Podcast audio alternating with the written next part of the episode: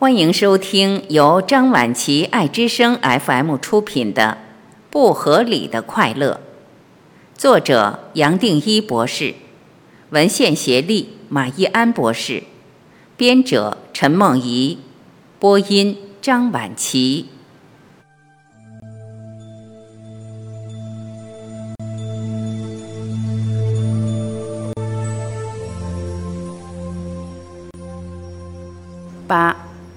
对快乐的追求有止境吗？前面提过享乐适应的概念，这个概念连接了现代心理学相当重要的一个新领域，也和这本书的主题有相当紧密的关系。我在这里想多谈一点。布里克曼和坎贝尔这两位学者在一九七一年首先提出享乐跑步机来描述享乐适应这个概念。不管透过怎样强烈的刺激，生活上多剧烈的变化，人的快乐会很快回到一个定值。前面提过物质和财富与快乐的关系，透过享乐适应的原则来解释，也就是物质财富的丰富积累，并不会提升一个人快乐的程度。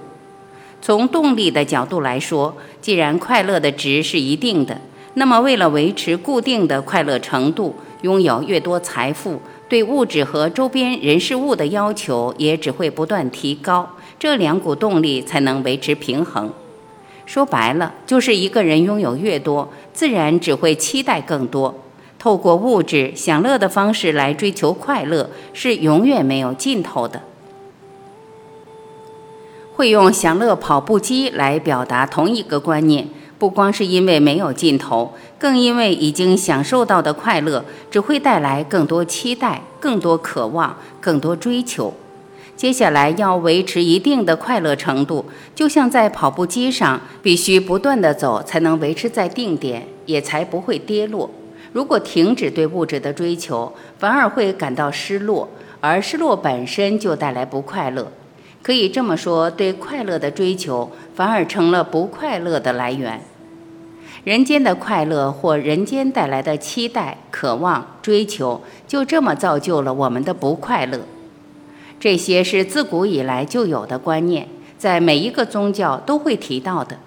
比如佛经就有：“若众生所有苦生，彼一切皆以欲为本，欲生欲极，欲起欲因。”欲圆而苦生的说法，耶稣也说过：“凡自高的必降为卑，自卑的必升为高。”圣经也有“狂心在跌倒之前”的说法。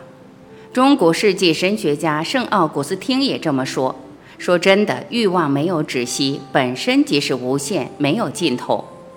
就像有些人说的，是一个永久的智库或马模。”现代的学者用停不下来的跑步机来描述人类对快乐的追求，也正是古人在圣奥古斯汀甚至更早的年代就有的感触。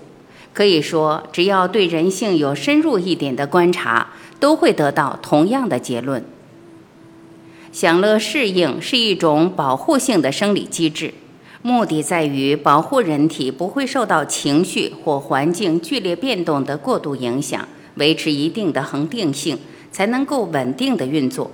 这种生理机制是透过几个层面发挥保护的作用。首先，透过价值观的彻底改变，一个原本让人很快乐的刺激，经过价值评估的调整，久了就不再觉得有什么新奇的。另外，透过神经化学的调控，也就是生物化学的减敏化，自然会把一些激烈的感触淡化。无论是惊喜还是低落的反应，都要尽快回到原本中性的水平。这就是享乐适应的两种作用方式。在这样的架构来看，现实生活的快乐其实是相对的，要和过去的经验比较，才说得出来自己多快乐。这么说，每一个人都有一个固定的快乐值，保持快乐程度的稳定。一个人的情绪状态无论多高多低，都要回到这个点上。这个点本身的高低因人而异。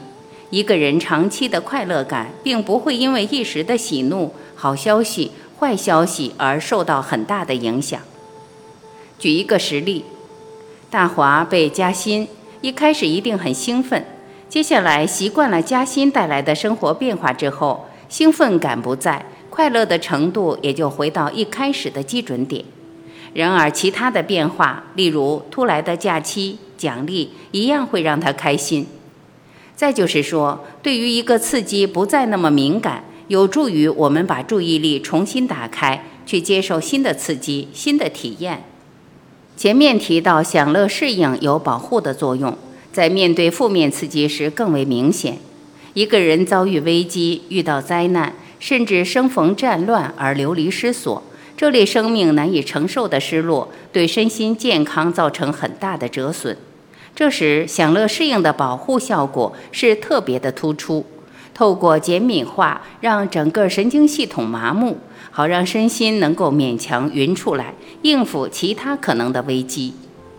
正因如此，一个人遭遇了极端的痛苦，生活接二连三的危机，几年、几十年后回头看这一段经历。都很难相信自己竟然有这样的承受力。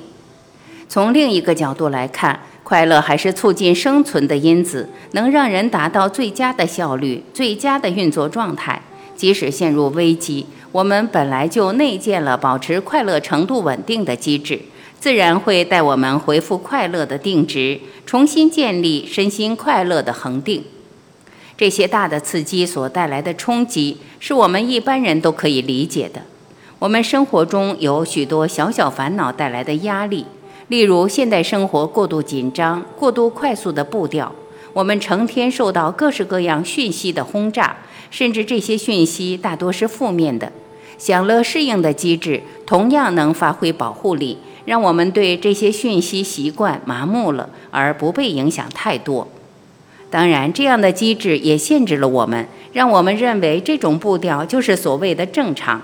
甚至认为人生只可能是如此。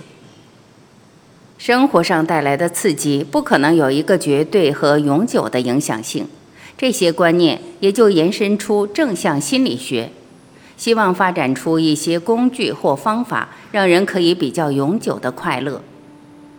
这本书想表达的是，任何人间的快乐，无论正向心理学多么善意而努力寻找方法，是不可能达到永久的效果。各种条件再怎么丰富而齐备，只会增加我们的依赖性，甚至越丰富，失落也会越大。只要我们可以用条件来归纳的快乐，无论这些条件多么强烈、多么合理，所带来的任何快乐还是靠不住的。